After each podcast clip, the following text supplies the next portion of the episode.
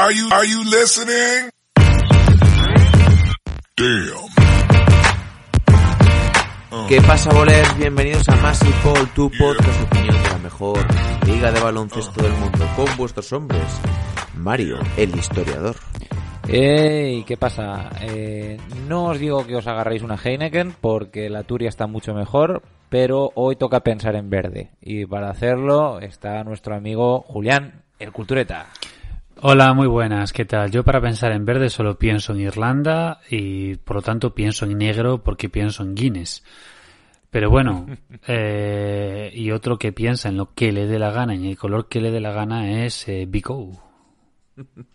Como ha salido ahí de, de- del fregado en el que te estabas metiendo de forma muy airosa, me ha gustado. Pero sí, yo también prefiero, obviamente, una Guinness a casi a cualquier cerveza, diría. ¿eh? Una buena cervecita negra. A mí, fíjate que a mí la Guinness, yo lo siento, será un poco sacrilegio, pero nunca me ha... No me ha llamado tanto la atención. Yo en cerveza negra eh, recomiendo, pero muchísimo, otra irlandesa que es la Ojaras, que la hay en supermercados aquí en España y que yo la descubrí cuando estuve en Dublín y para mí es mil veces mejor que la Guinness. Y tirada Sí, pero- ya ni os cuento. Para mí Irlanda era un poquito más de rojerío. Yo cogía la Murphys. A mí me gustaba También. mucho la Murphys. También es muy buena, sí. Pero Por todo cierto, en el bien supermercado vi Eso en sí, el supermercado vi que vendían turias en el campo, aquí en Logroño. Lo A ver, en val- el- valoración. Y vi en Marquesinas anuncios de Turias, he visto justo a lo de mi trabajo. Es que, que es una ¿qué marca está pasando muy aquí? Nos están aquí escuchando. Bien, pues como hemos dicho que estábamos pensando en verde, eh, teníamos varios temitas pensados para el episodio de hoy y hay un tema que suele salir de forma bastante recurrente, que es el de la reconstrucción que han hecho los Boston Celtics, pues tras pues tras que ese equipo mítico con Garnett, Paul Pierce, Doc Rivers, eh, ¿quién era el otro? Eh, Ray Allen, Ryan Rondo, se desmantelase, pues como han hecho su proceso, su, su propio pro- proceso, ¿no? Que mucha gente dice que es el mejor incluso que el de Filadelfia. Bueno, no, es que es mejor que el de Filadelfia, vaya, ya os lo digo yo. Eh, ¿Cuáles han sido las elecciones que ha tenido Danny Ainge eh, desde el año 2010? Y justo pues había un artículo en The Ringer eh, escrito por, lo tengo aquí, lo tengo aquí Zach por eh, Cram. Zach Cram, este nombre tampoco es muy difícil, y hace, pues bueno, lo comenta un poquito, nos da su opinión, nos hace una serie de tablas estadísticas, que pues me las paso un poquito yo por el forro de los... Pero bueno, la idea es que en este episodio comentemos un poquito cuál ha sido el proceso eh, de reconstrucción de los Boston Celtics y sobre todo tratar de responder una pregunta. Porque veo mucha gente que le está dando muchos palos a Danny Ainge, uno de ellos John Ball, que dice que le ha faltado ser agresivo. Y analicemos un poquito pues cuáles han sido las elecciones de draft, cuáles han sido los traspasos y valoremos qué es lo que nos parece a cada uno. ¿Qué os suscita hablar de la reconstrucción de los Boston Celtics o, simplemente de, de cuáles han sido los movimientos de los Celtics en estos últimos 10 años? Luego lo hablaremos en más profundidad, pero para mí la definición sería eh, mala fortuna. ¿No? Parece que les haya mirado un tuerto. Ya luego diremos por qué, pero es que han tenido muchos golpes de mala suerte. Julián. Para mí, primero, eh, eh, es, digamos, el de process eh, bien, porque mm, para conseguir el Big Three gastaron un mogollón, pero a un par de años después recuperaron y con creces, porque entregaron jugadores más veteranos y recibieron muchos más picks. Entonces, pues todo bien. ¿Qué pasa?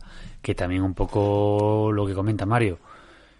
Igual, pues sí que las selecciones eran las correctas, o a lo mejor los movimientos no fueron claves, pero claro, es que gracias a esos movimientos y gracias a ese gran movimiento de Danny Age con el tema de soltar a estos veteranos, hacia los Nets fueron como consiguieron, digamos, las piezas importantes que están ahora en el equipo. Entonces, yo no lo veo tan tan nefasta la gestión de Danny Age eh, analizada con un poco de mesura.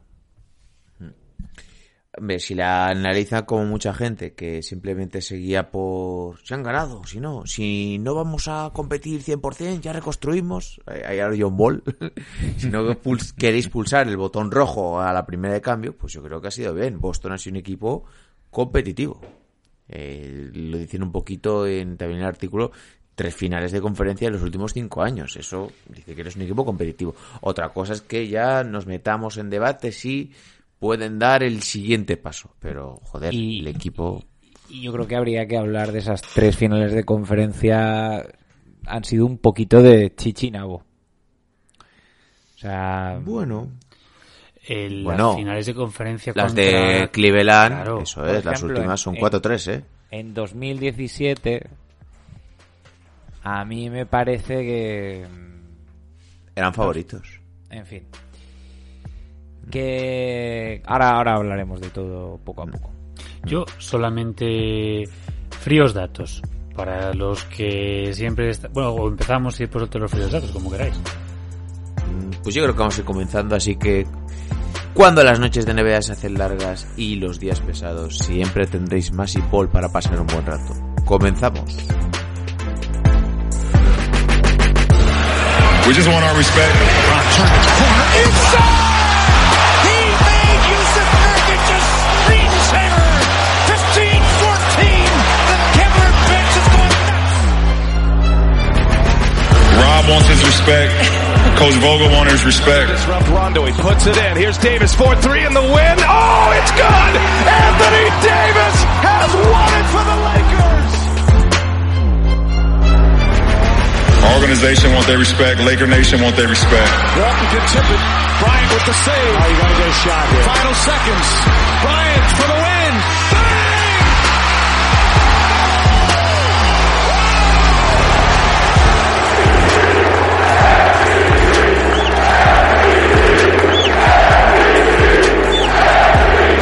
And I want my damn respect too.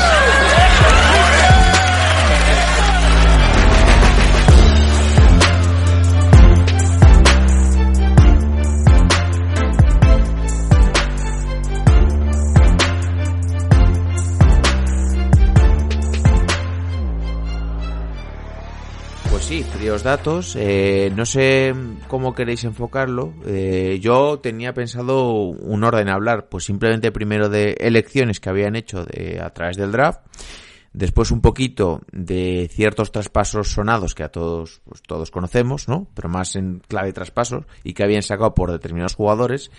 Y luego ya ver eh, cómo se unía todo eso en el rendimiento deportivo, que es lo que estaban buscando los Boston Celtics. Pero como Julián quería decir algo de fríos datos, Sí, le voy a dejar que solamente, solamente datos de lo que ha hecho Danny Ainge desde 2003, que es el, el General Manager. En drafts ha drafteado a 50 jugadores, de los cuales 10 fueron traspasados automáticamente. Es decir, digamos que en su haber hay 40 jugadores drafteados. Después, eh, en las plantillas de los eh, Celtics desde 2003 han pasado 160 jugadores. Han pasado tres entrenadores. Mm, podemos contar sí o no a Jim O'Brien, que es el que estaba cuando llegó Danny Ainge, pero luego llegó eh, John Carroll, que estuvo un año, Doc Rivers, nueve años, y ya sabemos, eh, dos finales, eh, un anillo, o sea, sí, dos finales, un anillo y una final de conferencia, y eh, después Brad Stevens, que lo tenemos todos un poco más reciente, que lleva ocho años. De todos estos años, desde 2003 que lleva Danny Ainge en la gerencia, solamente no estuvo en playoffs en 2006, 2007 y 2014. En cinco años cayeron en primera ronda. O sea, pues si queréis esos, esos cinco años de playoffs los podemos sumar a los de no estar en playoffs porque fueron aparte de derrotas un poco lamentables. Y después, lo que decíamos, cuatro finales de conferencia más las dos finales, de las cuales un anillo y un subcampeonato. O sea, estos son un poco los números, porque luego decimos que no ha hecho nada. Pues mira, hombre, bastante en estos, pues, eh, 17 años para 18, bastante sí que ha hecho. Yo creo que aquí, eh, y ya nos metemos ya en temas más concretos para, para que luego podamos tratar de sacar una conclusión más concreta, ¿no? Eh, Boston, mm, a mi parecer, tiene una mentalidad de franquicia grande. Me explico. Tiene una pues como la puede tener eh, Lakers en este caso. Creo que son los dos únicos equipos de la NBA que miran más a largo plazo, que, que no se rigen entre comillas, y que se me entiende lo que voy a decir, por eh, la inmediatez de aprovechar a cierto jugador, conseguir un par de anillos y luego que eso sea durante una década un solar. Al final lo que ellos se deben a una gran base de fans que te exigen competir. O sea, no es lo mismo, eh, la y es que no quiero poner otro ejemplo para que no se malinterprete, la afición de un equipo como Boston o como Lakers, que son los dos equipos con más títulos de la historia de la, de la liga, que la afición de cualquier otro equipo que igual se puede comer una reconstrucción durante varios años. Y eso que hablo de Lakers, que se ha comido una reconstrucción de bastante tiempo en los últimos, hasta que llegó LeBron. Pero quiero decir que al final el, el, el mandato de Danny Ainge o que esté Danny Ainge al frente de las operaciones nos indica un poquito que es una franquicia que quiere hacer las cosas bien, que quiere ser competitiva siempre. Más o menos. O eso es lo que a mí me parece. No sé si, si estáis de acuerdo o no en ese sentido. Estoy de acuerdo. eh, Boston Celtics mm, no ha tenido periodos largos de mediocridad, exceptuando por los años 90, donde sí que fue, vamos, aquello fue un, drama. Eh, por lo demás, en todas las demás décadas ha sido un equipo, mm, si no importante, el más importante. Hay que decir que Danny Ainge parte desde un punto de vista céltico muy particular, que es el de haber formado parte de aquel eh, equipo con el Big Three original de McHale, Parrish y, y Bird. Y que él vio lo que era que un Big Three fuera envejeciendo con el tiempo y, lo que la suponía para la franquicia. Cosa que no estuvo eh, dispuesto a que pasara cuando tenía su propio Big Three. O sea, todo esto tiene siempre unas raíces bastante históricas. Eh, yo creo que los Boston Celtics lo que pasa es que es una es un equipo muy acostumbrado a las eh, victorias o a estar peleando por el título y realmente realmente aunque ha sido una, eh, una franquicia rele- relevante realmente lleva sin pisar unas finales eh, 10 años lo que para cualquier otro equipo sería algo de lo más normal para los Celtics es algo reseñable y aunque hayan pisado tres veces eh, finales de conferencia hay que ponerlo todo en muchas comillas. Para empezar, eh, la final de conferencia de 2016-2017 es contra unos Cavaliers, contra los que nunca hubieran ganado, pero no tenían mejor equipo ni por asomo. En 2017-2018 mm, l- habla el 4-3, Que habla no tenía más. mejor equipo, ¿a quién te refieres? ¿A Cleveland o a Boston? Cleveland, Cleveland tenía mejor equipo en 2016-2017. Aquí eh, Pero bueno, yo ahí lo dudo, ¿eh? Te, te No, digo pero de verdad. 2016-2017 estamos hablando de cuando Isaiah Thomas estaba en Celtics y en Ah, los vale, Cavaliers- sí, estaba liando con el último año LeBron, perdón. Sí, no. Y en 2017-2018, que es el que el año que tú te refieres, eh, yo creo que ese 4-3 habla más de la caterva de desgraciados que iban con LeBron James de la mano aquel año que, que de los mismos Boston Celtics, que eran unos Boston Celtics pues con, con jovenzuelos eh, que fueron llegando súper alto, mm, pero vamos, mm, de una manera desorbitada.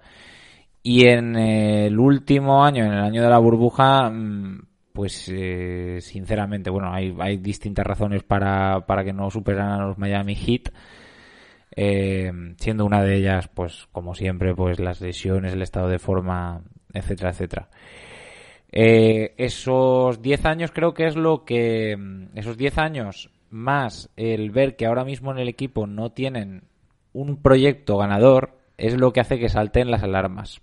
Pero no creo que sea suficiente como para calificar el trabajo de Danny Ainge como negativo. De hecho yo creo que el trabajo de Danny Ainge, si no es un notable alto, es a lo mejor un sobresaliente bajo. Pero vamos, increíble en cualquier caso. Sí, vamos a analizarlo eh, un poquito más en lo que se enfoca el artículo, que es desde 2010, ¿no?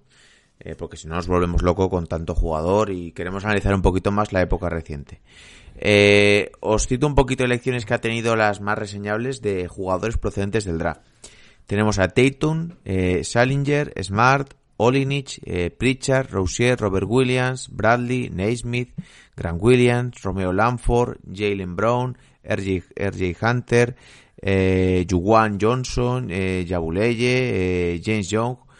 Bueno, como ya veis hay un poquito jugadores de todos los tipos, pero sobresale que aquí al final, eh, aparte de los archiconocidos como Tatum, como Brown, como Smart, etcétera, etcétera, jugadores que en, cualquier caso en cualquier equipo han sido más o menos bastante aprovechables por los entrenadores. Y aquí es donde yo os pregunto un poco. eh, se habla mucho de que han sabido sacar provecho de ciertas rondas un poquito más bajas. El ejemplo más claro, pues este año el de Peyton Pritchard, ¿no? Que es una ronda baja y pues lo está utilizando bastante, está jugando bien. O no sé, por ejemplo, eh, Terry Rozier, creo que fue un número 16. 16. 16, ¿no? Del draft. Y al final tuvo, joder, ha pillado un montón de pasta en Charlotte y sé que es un jugador que vale. Pero para mí es hasta más importante el haber acertado con las selecciones altas, que es donde los, muchas veces los equipos la cagan. Y aquí, pues, eh, eh, Danny Ainge sí que acertó de pleno, porque cambió el número uno del draft por el número 3 a Filadelfia para que se comiesen a Markel Fultz y él eligiese a Jason Tatum, a pesar de que deja un poquito entrever aquí que según declaraciones de Zach Lowe que no estaba previsto así, bueno, la No, cosa no, es que fue, se un, fue un movimiento muy polémico. pues muy fue y fue muy bueno, o sea, él quería a Tatum y se arriesgó y lo pilló porque sabía que el número 2 estaba Alonso Ball y que iba a ir para los Lakers. Y luego el de Jalen Brown, que es un número 3 del draft, también muy bien cogido. Aquí no la cagó y hemos visto a muchos equipos, no sé, fallar en este sentido. Y el primero pues es Charlotte Hornets que ha tenido 500.000 elecciones de draft. O Filadelfia también, mismamente. Eh, hay que decir que, que si bien los Jays han sido un gran acierto, luego ha habido pues otras selecciones que no estaban ahí tan tan arriba, sino en la zona media que a lo mejor podían haber sido mejores, pero el draft es, es una lotería, que haya elegido a estos dos jugadores ya es impresionante. Yo creo que la mejor cara de Danny Ainge para mi gusto está en los traspasos, de los cuales imagino que hablaremos luego. Sí, luego, luego nos enfocamos más en los traspasos. Pero yo creo que es un hombre que, que bueno, pues por ejemplo en este último draft podía haber cogido a Desmond Bain, pero no lo hizo. Eh, podía haber cogido a otro jugador en vez de a Nesmith, pero no lo hizo. Bueno, son fallos que se pueden tener, son comprensibles. Bueno, Desmond, Pero bueno, por Desmond ejemplo- Bain sí que es pick de Boston, lo que pasa que va traspasado ipso facto. Claro, claro, lo que me refiero es de no quedarse. De no quedarse, ¿no? Por ejemplo, Tatum, ya lo hemos hablado. Eh, Jalen Brown, número 3 del 2016. Smart es un número 6 del 2014, que era un draft un poco flojito, entre comillas. Y te sacas a un jugador que pega, que es el alma del equipo, ¿sabes? Pese a que, pese, yo hubiera elegido a Smart, aunque igual hubiese un jugador con más calidad, porque es un jugador que te ha dado mucho. En el del 2010, Avery Bradley, que es un jugador que te salió bien, en el número 19. En el 2013, Olenik, en un draft también bastante malo, pues es un jugador que le ha sacado partido, que vale bastante para la liga. Que además, eh, este es curioso el de Olenik, porque era un, era un pick que tenía Dallas y lo traspasa a Boston, lo adquiere Boston traspasando los derechos de Lucas Nogueira y dos segundas rondas. O sea, que es como pues que has dado nada y te han dado a Olenik. Porque Nogueira bueno. creo que se ha retirado incluso ya. Eso es un movimiento muy Ainge, el de dar mm, 75 centavos para recibir un dólar. O sea, es un tío que tiene mucho talento para aprovecharse de, de otras franquicias que o no saben lo que tienen o no saben hacer negocios. Y el- yo lo que he estado viendo y analizando estos días eh, es que eh, Age o el equipo de Danny Age a nivel de, de conseguir talento en el draft no es un artista. Es decir, él cuando tiene la oportunidad con picks altos, como el caso de Tatum y Brown, hombre, es difícil, pero hemos visto tantísimos equipos que la han cagado. Pero el caso de Marcus Smart en un draft bastante malo, en el 6, pues te das un pedazo de jugador, o un jugador muy bueno, vale, muy bien. Pero cuando ha tenido picks propios, eh, por esos años de haber estado haciendo el canelo como un desgraciado, pues es que la cagaron muchísimo. O sea, jugadores que ni existen. Porque si te vas, por ejemplo, a los jugadores que de esos 50 que decía antes, te quedas con los que por lo menos han jugado más de 200 partidos en, en Celtics y te quedan 13 jugadores. De los cuales eh, actualmente Tatum Brown, Smart y Oyeleye. El resto o están fuera de, de, de los Celtics o están fuera del país o están en rehabilitación, como el caso de Delonte West. Hombre, a ver, el, el mayor testimonio de esos fallos que tú comentas, Julián, es el banquillo actual de los Celtics. que es Exacto, poquito que es aparte un reciente. Pero bueno, los, lo- el banquillo actual de Celtics es un banquillo que yo Pero creo yo que no estoy de acuerdo ahí en eso que decís. yo creo Porque creo que tiene jugadores.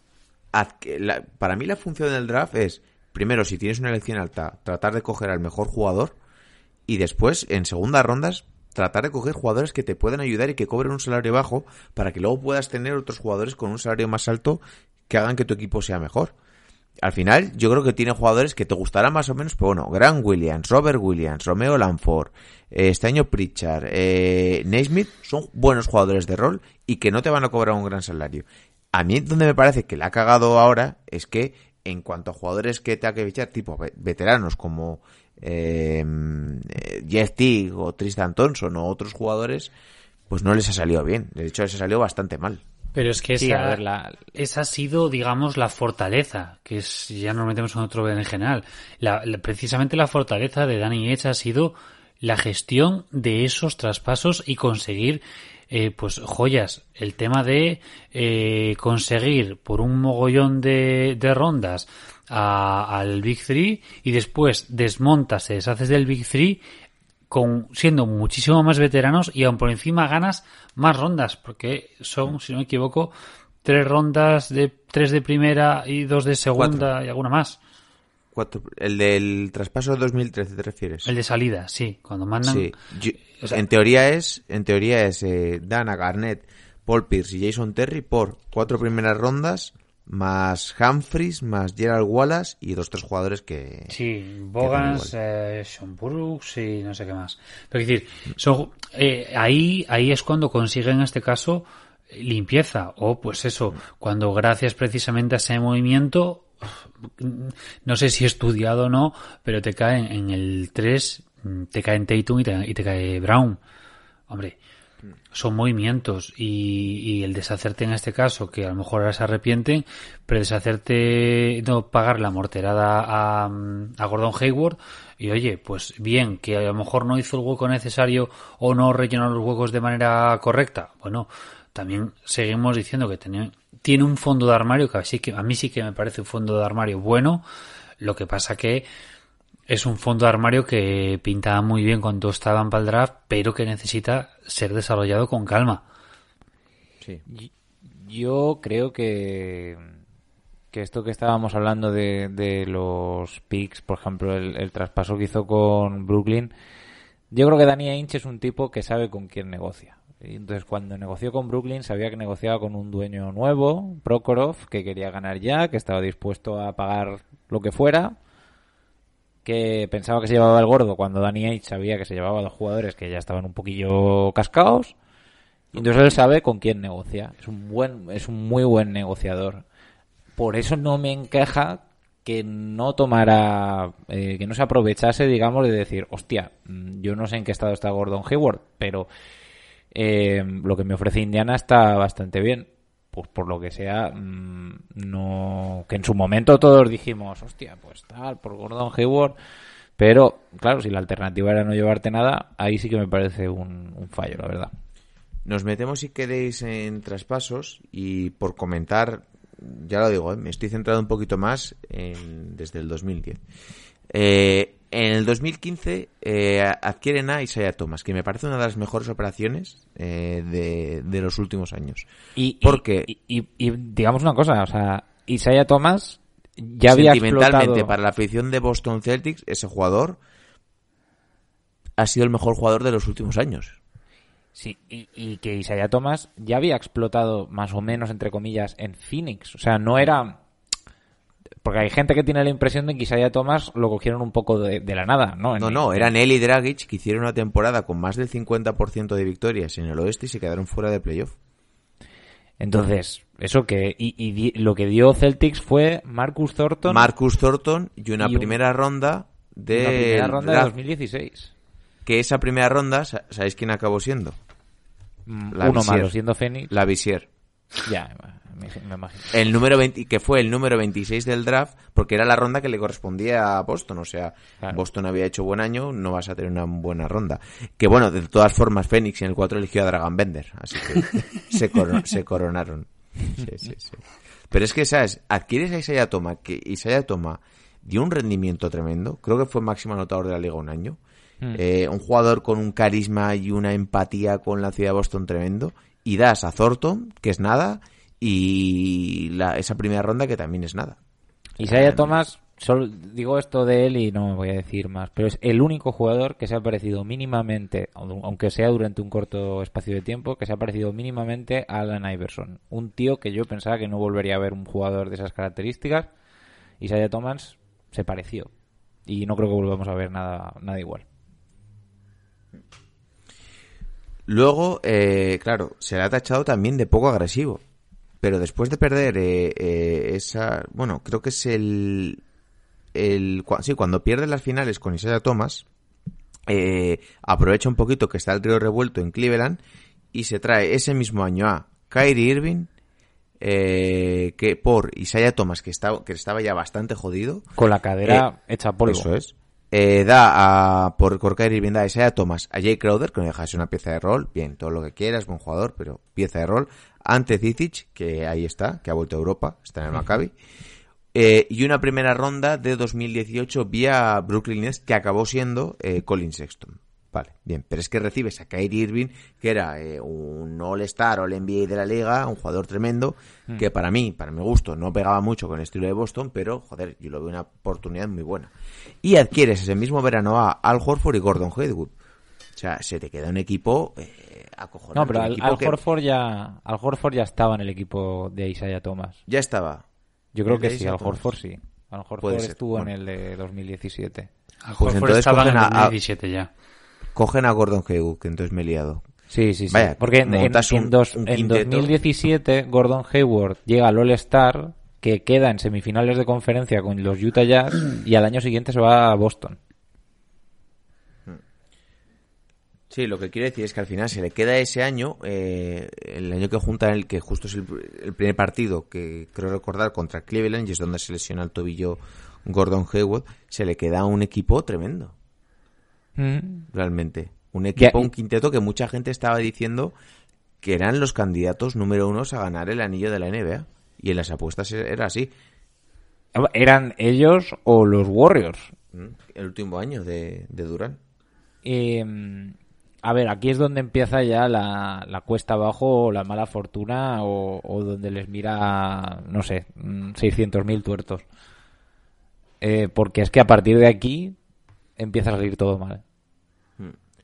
Pero yo a lo que voy, este movimiento es de un general manager Sí, sí. agresivo que, que lo da, ¿sabes? Porque Gordon Hayward era el jugador perfecto para Boston. Eh, había sido además entrenador suyo en... Ay, no me sale el nombre ahora. Brad Stevens. Eh, un tipo que casaba muy bien, con ese estilo de jugador que no amasa tampoco mucho balón, que sabe pasar, que sabe defender, que sabe tirar. No sé. Hayward tenía 26 años solamente en ese momento. Eh, y Kyrie Irving también era joven y luego tenías a dos tíos que claro te salían baratos porque eran elecciones de draft y Hal Horford y o sea Marcus Morris estaba también. Marcus Morris eh, Terry Marcus- Rozier. Marcus Smart, o sea, quiero decir que Marcus. Smart accedió a un contrato que a día de hoy sigue siendo uno de los contratos más amistosos o más mm, de clase media, que ya no los hay, de la liga. O sea, es un equipo eh, maravilloso, pero es que lo dicho, o sea, a partir de aquí empieza a ir todo fatal. Hayward se rompe el tobillo el primer partido. Kyrie Irving se jode no, antes de los playoffs, creo. Sí, sí. Aún así, llegan a lo que decir, las finales de conferencia y quedan 4-3, con lo cual todo el mundo dice, hostia, se han quedado estos 4-3 y no tienen a Hayward y no tienen a Irving, el año que viene, cágate. Pues el año que viene va todo como el culo, por así decirlo. No, no, Eh, el Ky- año siguiente es el año que te mete en semifinales Milwaukee un 4-1 después Sí, de ganar sí. el primer partido. Sí, sí, y Kyrie Irving, que en ese, creo que en ese mismo año había dicho frente a todos los aficionados, yo estoy dispuesto a quedarme, quiero ser un céltico de por vida, Y a los 20 partidos después creo que le preguntan, ¿qué va el año que viene? ¿Qué? Porque el año que viene era gente libre. Dice, el año que viene ya veremos. Y, y claro, o sea, mm, de repente es como que, hostia, mm, pero no decías que te quedabas, ¿qué pasa aquí? Y aún así Danny Ainge consigue reinventar a Kyrie Irving en un jugador que si bien ahora mismo no tiene la mejor prensa, era lo mejor que se podía conseguir, creo yo, que por, por intercambio, ¿no? Por Isaiah Thomas, evidentemente luego el rendimiento no fue bueno, pero sacar por Isaiah Thomas, por Crowder y por una segunda ronda, por una primera ronda a Kyrie Irving, Y, y- Me y parece luego lo he dicho, o sea, y luego Kyrie Irving transformarlo en Kemba Walker. O sea, es que, mm, no sé, a mí me parece que hay muy poco que reprocharle al pobre de, de Danny Ainge. Y falta, falta un movimiento que no se pudo consumar. el de Davis. No, no, no, no, no. En Ah, el verano de 2016 eh, se llevaron a, a Kevin Durant a una reunión que se lo había contado en el reverso eh, Andrés Monge y, y Gonzalo Vázquez, eh, en la que aparte de, de estaba Danny Ainge, estaba, estaba Brad Stevens y aparte de estar, pues en este caso, los pesos pesados que quedaban en la plantilla, le dijeron, mira, eh, bueno, perdón, se llevaron a Tom Brady. A Tom, a Tom Brady se llevaron, es verdad, no me acordaba. A Tom Brady, que no tiene nada que ver con esto para nada, dijeron, mira, y a Tom Brady, ¿sabes? En fin, eh, mi- mientras Golden State se llevó a, Draymond Green. En fin. bueno, y le dijeron, mira, el equipo es tuyo, el equipo es para ti, y además vamos a traerte Al Horford.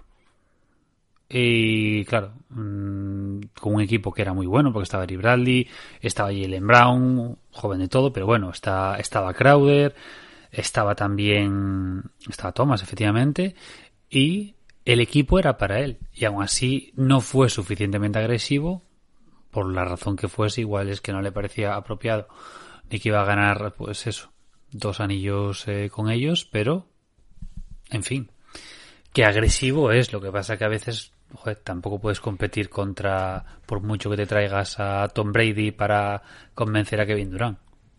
Porque la otra, que yo aquí igual mm, sí que la achaco un poquito, que no, que no echase el resto, es la del traspaso de Anthony Davis. Que esto trajo muchísima cola. Me acuerdo que hicimos un montón de episodios de si iba a ir a Boston, si iba a ir a Lakers. Se decía además que, la- que el paquete que podía ofrecer eh, Boston por, por Anthony Davis era mejor o superior al que podía ofrecer Lakers. Que al final eh, Davis contaba, la baza con la que contaban los Lakers era jugar, poder jugar eh, con, con LeBron James y que Davis presionase ese sentido.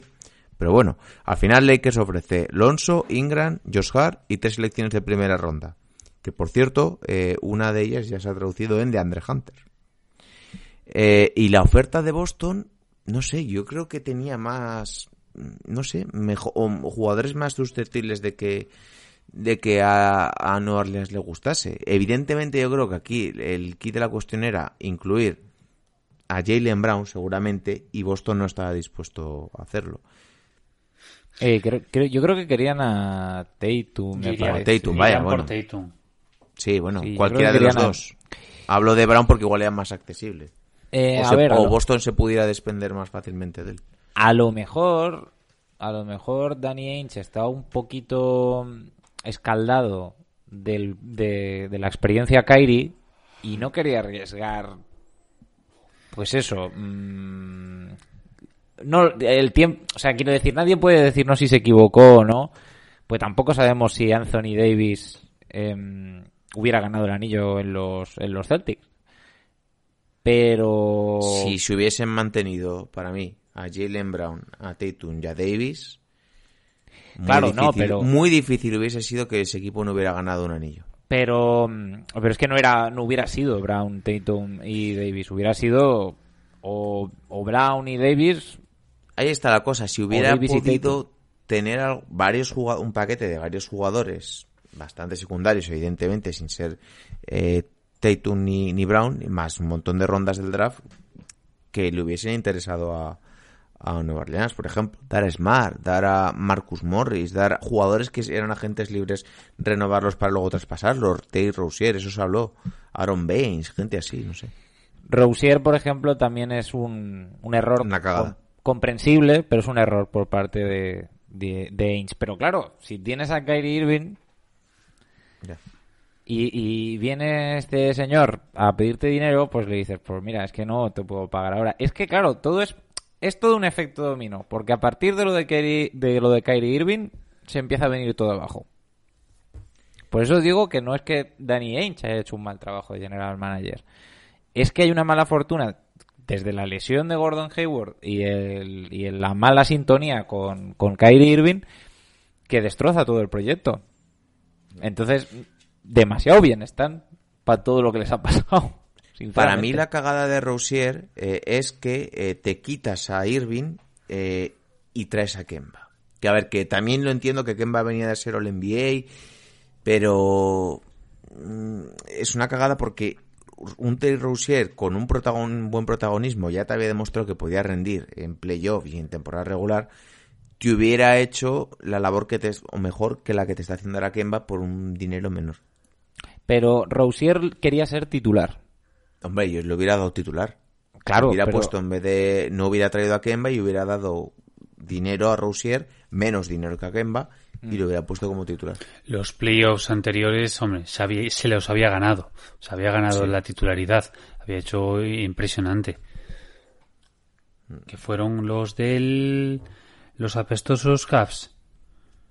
Sí, Sí, ¿verdad? No sé que en una eliminatoria la gana o un partido de, de una eliminatoria la gana poniendo los patines, no sé quién, con un triple. Es contra Filadelfia. Tuvieron, hubo una eliminatoria contra Filadelfia muy, muy buena ahí. A mí, en general, esos playoffs de, de Rosier fueron una bestialidad. Sí, sí, sí. No, yo, yo reconoceré una cosa, que es que yo a Rousier no era santo de mi devoción, pero cada vez que veo más, pues reconozco que es un jugador que, que sí que vale la pena lo que ha pagado Charlotte por, por él y que probablemente Boston se lo tuvo que haber quedado, pero entiendo que no se lo quedasen en aquel momento. Eh, Por- Sí. Yo creo que otro aspecto bastante importante que hay que tener en cuenta es, o sea, es que ni en el peor de los casos, ni en el peor de los universos alternativos, uno puede pensar que a Gordon Hayward le iba a ir tan mal en Boston. No sé si es que es una, es, una, es una pena porque porque era un jugador tremendo y pues es una lesión que, que lo, lo mermó en esa etapa Pero es que ha sido 20% salir de Boston, ha sido salir de Boston y resucitar. Pero tampoco es el jugador que era antes, obviamente. No, pero que... Y aún así Boston eh, lo, lo extraña, porque no tienen un segundo generador de juego. Y Kemba tampoco está siendo muy excelso en eso. O sea, si, si queréis, luego de la pausa podemos analizar un poquito el, Yo el creo que estado de los Celtics. Pausa, no, lo vamos a hacer del tirón. Sí, del tirón, cuenta, pues. porque llevamos 36. Sí, vaya, yo la idea que tengo es que vayamos concluyendo y que cada uno me deis vuestra opinión, salvo que nos hayamos dejado algún tema que queréis decir, que me digáis vuestra opinión de lo que opináis de esta época de Danny Ainge. Yo lo, vamos, lo, lo digo y lo ratifico. Me parece que es un caso de mala fortuna y de mala suerte que pocas veces se suele ver en los deportes profesionales a- a- hasta este mm, hasta este punto. Y aún así, los Celtics se pueden dar con un canto en los dientes porque tienen un gran proyecto de futuro. Lo que pasa es que ahora mismo pues no están para tirar cohetes porque su banquillo es un puñetero desastre, porque no tienen Kemba, a mí me parece que ya se lo dieron con una rodilla fastidiada y creo que si bien ahora está tirando para arriba, mm, desde luego no es una solución a largo plazo y quizá, pues quizá se pudo haber sido más agresivo con Davis, qué sé yo, pero repito, al loro que no estamos tan mal, es lo que deberían pensar los Celtics. Julián, ¿qué conclusión sacas tú un poquito de, de todo esto? A mí me parece que la gestión de Danny Age eh, ha sido, es muy buena eh, y me, me da igual par... Hola, pipa. me, da igual partirlo en, en los últimos 10 años que en los 17 años. Me da igual. La gestión es muy buena.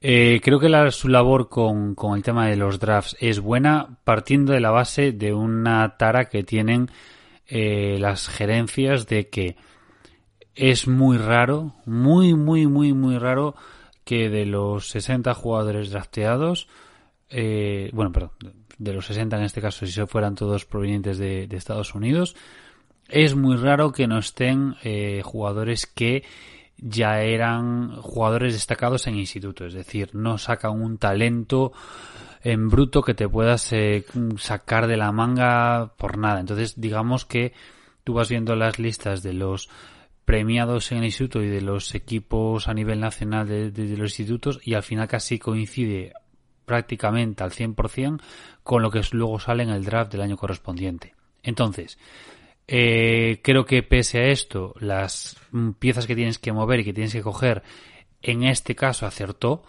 Cuando tuvo la opción de coger, digamos, un pick seguro, acertó y muy bien.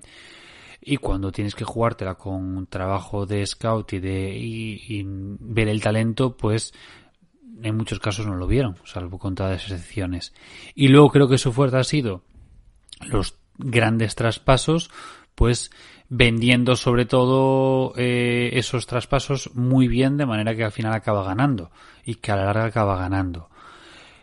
Lo que decía Mario del tema del fondo de armario, sí, pero no. Yo creo que hay una hay ahí un fondo, un banquillo que es un poco doloroso. Creo que es cierto que que es esto Kemba no ha funcionado, no está funcionando como esperábamos. También es cierto que eso es parcialmente culpa de Daniels, pero no podemos achacarle la culpa a Daniels, sino que pues en este caso ahora Steven y a su equipo que no saben o no han conseguido pues sacar el partido. Así como con Hayward pues le han sacado un partido un partido de qué? Un cuarto de temporada más o menos o poco más. Entonces yo creo que eh, hay muy buen equipo, hay muy buen fondo. El fondo positivo que hay, el banquillo positivo que hay, es un fondo de, de, de desarrollo y que con calma saldrá para adelante. Y de todas formas, a día de hoy, que quedan 20 días, si no me equivoco, para el cierre del mercado, yo creo que algo, no digo un movimiento gordo, pero algo se van a sacar porque no creo que seamos aquí los españoles los únicos monos que creemos que, que, que hace falta un cambio, porque tú vaya, vea, leas por donde leas en NBA España, y todos estamos hablando más o menos de que los Celtics necesitan un cambio, que si un alero defensivo, que si un alero tirador, que si un, Un center pivot. potente, que si un center un poco más abierto. Eh, Más o menos estamos tirando todos lo mismo. Yo creo que todos tenemos claro el tema del, del, del pivot. Pero al fin y al cabo estamos hablando de que necesita un cambio. Digo yo que si, si él no lo hace, no creo que sea porque, porque no ha podido. O sea, si, si darán todo lo posible, digo yo. No creo que a lo mejor tienen en su cabeza de que está todo perfecto y maravilloso. Pero bueno, Y, y- pero es que ya no es solo un cambio, es que tienen que utilizar la trade exception, porque si no, a ver qué, para qué leches mm, la tienes. O sea, la tienen que utilizar. Mm, Yo creo que, eh, bajo mi punto de vista, eh, el- las decisiones que ha tomado Daniels como general manager han sido buenas. Lo ha hecho bien. Eh, creo que cometemos muchas veces, bueno, muchas veces no, siempre el error de juzgar eh, eh, todo a corto plazo, de juzgar todo mediante la inmediatez, porque nos Sí, el- el vivimos en un mundo así. Claro.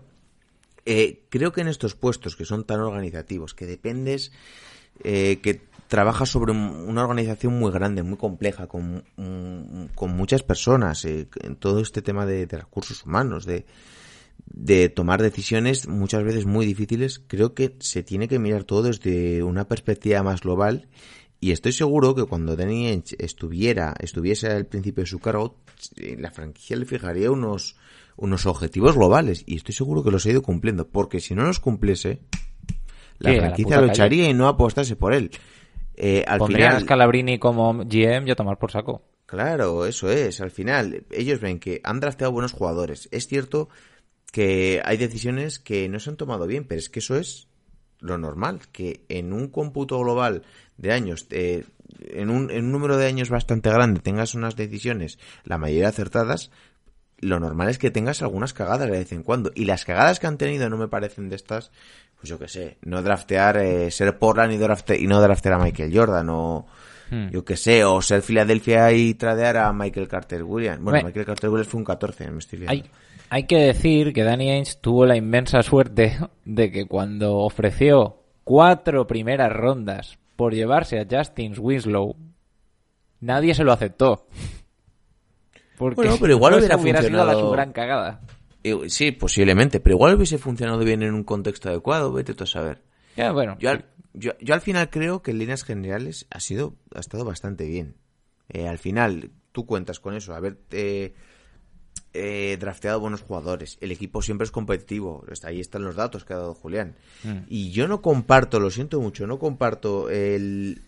O reconstruimos y tiramos toda la mierda, o no eh, o si no vamos a ser competitivos entre los dos o tres tienen nuestra conferencia, ya no nos vale. No, hombre, no, joder. eh, Lo siento mucho. Creo que para construir éxito, a no ser que te traigas a un. A no ser que hagas lo que han hecho los Brooklyn Nets, que mira los años jodidos que han tenido que pasar y que luego veremos cómo queda la franquicia. eh, A no ser que quieras un éxito efímero, creo que tienes que hacer las cosas bien. Y creo que en Boston se han hecho las cosas bien. Entonces yo creo que estamos más o menos de acuerdo, ¿no? Los tres. Sí, yo creo que ninguno de los tres juzgamos a Danny Ainge como, como un mal gestor o un mal GM. Mm, Que ya estoy viendo los palos, por cierto. No, no, a ver. Porque en Evox Que- mucha gente lo ha comentado en, en varias ocasiones que, que no les gustaba Dani Ainge. No sé quién lo comentó una vez, que seguramente me dirá, luego no me nombras, tal. Pues no, no me acuerdo. No me acuerdo de todos Pero- los comentarios. Vamos a ver, o sea, es que en un mundo ideal, Kyrie Irving no se hubiera pirado de la manera que se hubiera pirado, eh, Gordon Hayward no se hubiera lesionado y estaríamos hablando de una cosa muy distinta. Mm, Es que han tenido, de verdad, siento repetirlo tanto, pero es que han tenido muy mala suerte y eso también hay que tenerlo en cuenta. Y probablemente sea la franquicia que ha tenido la peor suerte de, de, de todas en los últimos años. Bueno, alguna se nos ocurrirá. No, no, yo hablo de suerte, no de incompetencia. De suerte. Ah, vale. Mm. Puede ser, sí. Puede ser. Eh, por redondearlo y dejarlo ya finiquitado, ¿qué nota le daríais? Porque al final, si no das una nota, no vale lo, lo, lo dicho. Para mí, Ainge, si juzgamos sus últimos 10 años, en cuanto a resultados y en cuanto a mm, movimientos, para mí es un ocho y medio, rozando 9. Julián. Yo soy un poco rácano, aunque creo que es una muy buena, muy buena. Yo un 8 y no estoy mirando tema de resultados. Simplemente gestión y adquisición de piezas y movimientos. O sea, Como se nota que Julián está acostumbrado a poner notas. ¿eh? yo para mí es un 8. Yo lo siento. Bueno, tampoco hay mucha diferencia entre No, porque, a Pues ver, no lo sientas, pero si te van a decir que, que le pones un 8 y que eres lo peor que ha pisado la tierra porque se merece un pero, 4. pero es que a mí, me la, a mí me la pela muchísimo lo que me digan. Yo le doy también, sí, un 8, un 8 y medio, me da igual. Un notable alto, al sobresaliente no puede llegar. No puede llegar, pero, pero vaya, sí, un, un 8, está bien, A suficiente. ver, eh, al sobresaliente, en mi opinión, llegaría si, si en estos últimos cinco años hubiera llegado a una final. Pero bueno, Puede ser. ha estado cerca. Bien, pues no sé, algo que nos hayamos dejado, algo que os apetezca repasar, eh, o si no, vamos cerrando ya. ¿Vosotros creéis que los Celtics... Bueno, vamos a empezar primero por... ¿Vosotros creéis que se van a meter en playoffs? Hombre, Sí. me jodas. Vale, bueno, vamos a empezar por ahí. Segundo, ¿los veis pasando de primera ronda? Eh, no. Porque yo no. No, no, no. Depe- depende cómo queden. No, no, no, no, no van a pasar. Hombre, A- si te a- toca a mí ahora, un por Indiana o ejemplo- un Nueva York, yo qué sé. no, a pues mí sí. ahora, por ejemplo, me pones Celtics Nueva York Hombre, y si Nueva York tiene a Mitchell y tal, no veo yo por qué no Ah, puede ganar los Knicks, ¿eh? Que defienden muy bien. La gente no entiende lo bien que están defendiendo los Knicks este año. A ver, yo si te toca, yo no les veo pasando rondas, si le toca, pues obviamente Filadelfia, Brooklyn o Milwaukee. A todos los- o, o Miami, o Miami. A todos los demás, pues a un Indiana, un Toronto, un Charlotte, un Nueva York, les veo ganando. Pero bueno, es que igual yo soy muy amarrategui también, no sé. No, no, yo es que lo- los Celtics los veo, o sea, y repito, no es porque me parezca que Danny Ainge ha hecho mal las cosas, pero este año están eh, muy mal, apenas hay pases, eh, no se defiende muy allá, mm, desde luego lo del problema del 5 sigue sin estar resuelto, el banquillo es un drama, eh, es que es un, un barco que hace muchos agujeros. Entonces, bueno, a ver, si hacen un movimiento ahora de repente que solucione muchas cosas, pues me trago mis palabras, pero ahora mismo me parece que de primera ronda no pasan. Si ya se traen a Dramon, Si se traen a Dramon, pues oye, por lo menos, por lo menos, aunque Dramon nunca ha sido un intimidador, por lo menos me los tomaré un poquito más en serio. ¿Sabéis qué comentó el amigo Sharania esta tarde? Que Sixers, Heat, Warriors, Bucks y Celtics han preguntado por Bielicha y Harrison Barnes. Bueno, vale, Harrison Barnes A mí, puede ser una pieza interesante. ¿para qué? ¿Quieres para mí no. Ah, Es que antes, que es más mayor, antes, antes prefiero a Bielicha que este es más interior y más fuerte, pero para que es un poco más mayor. Es que tienes a Jalen Brown y a Tatum. Si es que no. A ver, es que necesitas un interior. Necesitas un interior. ¿Cómo el A comer? ver, Harrison Barnes en un small ball te puede hacer de cuatro. Pero es que necesitas a alguien No interior te solucionan los problemas. Sí- sigues necesitando, me da igual, un Dramon, el eterno Busevic que va a estar sonando hasta el fin de los días. Busevic sería, te pondría en otro escalón. A mí- a- para mí, Pero es que. Busevic, porque es que, joder, porque Busevic es la leche. John Ball dice que no, ¿eh? Para mí es sí. que con la suerte A mí es que me valdría, pero es que mm, lo dudo muchísimo. A la gente le con la, crítica con la mucho. suerte que tienen los Celtics, Busevich llega a Boston y yo creo que, no sé, a lo mejor le pegan un balazo por la calle el No, primer día. Muy tranquilo. Aparte, bueno, yo sé. Hombre, a Paul, a Paul Pierce casi se lo cargan a cuchillada. Ya, bueno, pero vez. bueno. Y, y la mítica de la River peleándose en la puerta de, unos, de un bar en plenos playoffs y llegar con el pulgar reventado. O, sí, o le, o le envías, que se murió antes de debutar. Bueno, pero le envías fue en, en, en Maryland y porque fue mucho cristal la cosa. que, que consumió cierto producto colombiano que no es café, que, que le sentó mal al chaval. Demasiado puro. O sea, allí había más cristal que, vamos, en, la- Que en una en el, cristalera. roset- en el rosetón de la Catedral de León. Bonita catedral, por cierto. Por cierto, ya, es que iba a decir Burgos, pero es que no soy ninguno de Burgos y León me queda más cerca. Hay unas tapas maravillosas, se come genial y, Sí, y es sí, muy sí, bonita. sí, sí, sí, sí. ¿Sabéis a quién no me importaría para, Sí, sí, sí, sí. para también? Pasa que soy de los pocos defensores de ese hombre, Steven Adams. Hombre, joder. No te importaría, cabronazo. Pero es que la gente. De puta la- madre. Pero es que la gente le, le tiene tira porque no tiene, no tiene producción anotadora. Es un reboteador y un protector de la hostia, pero eh, no tiene producción anotadora. Bueno, yo, yo no te diría que es un protector de la hostia. A mí no me parece que sea un gran protector del aro, sinceramente. Ah, Bueno, ahí es que para hablar de Steven Adams tendríamos que meternos en, en los, en los Pelicans, que es otro melón. A Dios gracias que han decidido hacer de, de Sion una especie de base improvisado en plan de, mira, toma la bola, pilla carrerilla y lánzate contra cual cualquier que sea el pivot, que, que lo vas a derribar. O sea, porque eres una puta bola de demolición. Ya, de eso ya hablaremos otro día. Bien, pues yo creo que ahora sí lo vamos a ir dejando por aquí. Eh, próximo episodio lo tendréis el- en YouTube, lo tendréis el sábado y en podcast lo tendréis el domingo. eh, de los crímenes de la calle Laurel. Ya os anunciarán mañana el horario y ahí estarán para responder vuestras preguntas en directo. Lo dicho, podéis escuchar el programa en las plataformas habituales, iVoox, iTunes, Spotify, Apple Podcasts, eh, también tenéis nuestra web, masiveboloficial.com, nuestras redes sociales.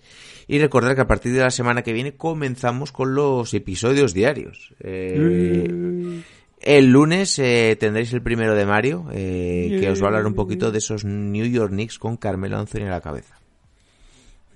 Los Knicks Y- del, del, del 2013, ¿eh? cosecha del 2013. Los buenos, los buenos Knicks. Y no sé, creo que no me dejó nada de spam. Eh, se van despidiendo de vosotros vuestros hombres. Julián, el cultureta. Que tengáis muy buen fin de semana. Venga. Vuestro hombre Mario el historiador. Yeah, afició cèltica. Alhora que no estem tan mal. El otro. Y vuestro hombre Bijo, un saludo a todos y pasar un grandísimo fin de semana. Venga chicos, chau chau. We just want our respect. Inside, He made Yusuf Nurkic a screensaver. 15-14. The Kevlar bench is going nuts. Rob wants his respect. Coach Vogel wants his respect. Disrupt Rondo. He puts it in. Here's Davis. 4-3 in the win. Oh, it's good. Anthony Davis has won it for the Lakers. Organization want their respect. Laker Nation want their respect. Walton can tip it. Bryant with the save. Oh, you gotta get a shot here. Final seconds. Bryant for the win. Bang!